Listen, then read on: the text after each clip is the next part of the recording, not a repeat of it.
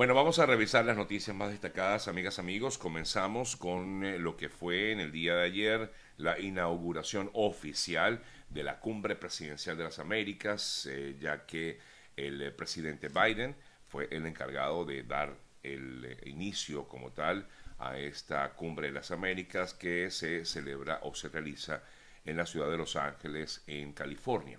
Biden llamó a la unidad en esta cumbre marcada, como todos sabemos, por las exclusiones. De hecho, ha habido algunas protestas en Los Ángeles por parte de grupos afectos a estos em, gobiernos de Nicaragua, de Cuba y de Venezuela en protesta justamente por esa exclusión. Pero a pesar de ello, Biden llamó, como decía, a esa unidad entre los asistentes a la cumbre, eh, sin referirse directamente al origen de la polémica, eh, Biden convirtió el discurso en un alegato a favor de la democracia, eh, un sistema de gobierno que afirma el presidente estadounidense está bajo asalto, comentaba el mandatario norteamericano. Tenemos el deber de promover y defender la democracia, fue parte de lo que dijo el eh, máximo representante de Estados Unidos al encabezar lo que fue la noche inaugural de esta cumbre de las Américas que se realiza en Los Ángeles, California. Nuestra Carta Interamericana Democrática eh, captura el compromiso con la democracia como región, afirmó el mandatario estadounidense.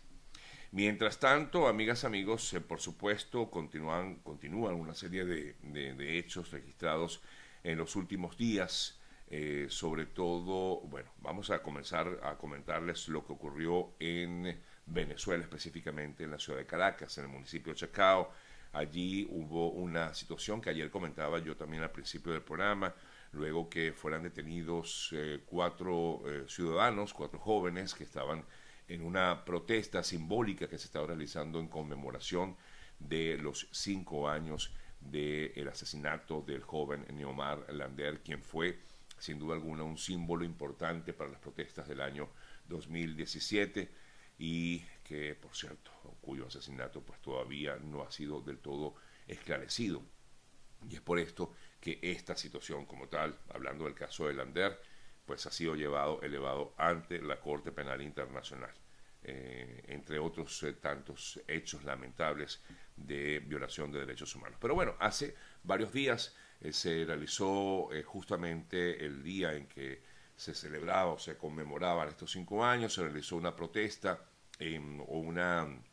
una actividad simbólica, repito, en Chacao. Ante ello, eh, cuatro jóvenes fueron detenidos. Luego se pudo conocer que no solamente habían sido cuatro de estos jóvenes que habían participado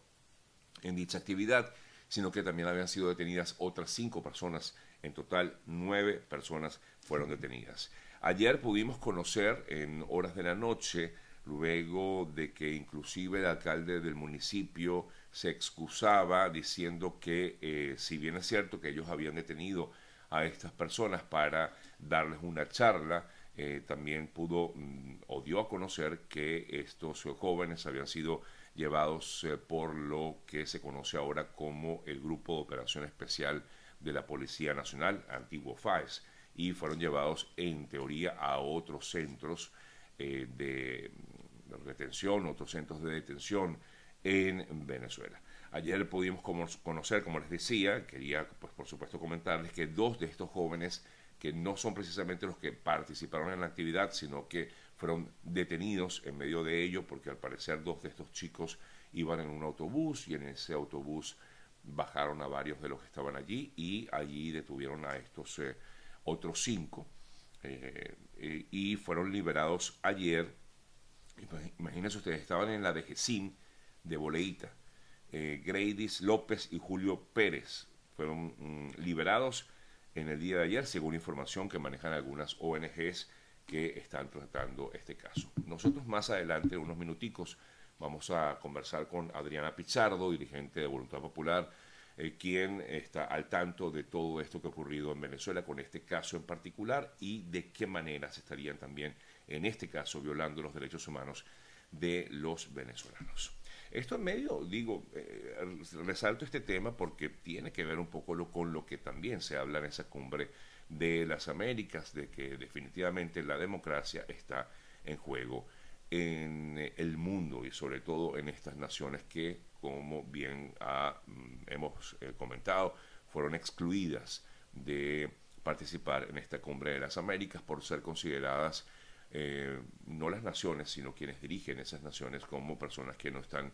justamente alineadas a la democracia. Por cierto que en la cumbre que se espera se hable del tema de las fronteras, del tema de los migrantes, que los hemos comentado durante estos últimos días aquí en el programa. Ayer el subsecretario de Estados Unidos para América Latina, Brian Nichols, en el marco de esta cumbre, afirmaba que el límite o la frontera entre México y Estados Unidos estaba cerrada. Esto un poco para eh, darle o llamar la atención a las personas que van en caravana desde eh, México hasta Estados Unidos.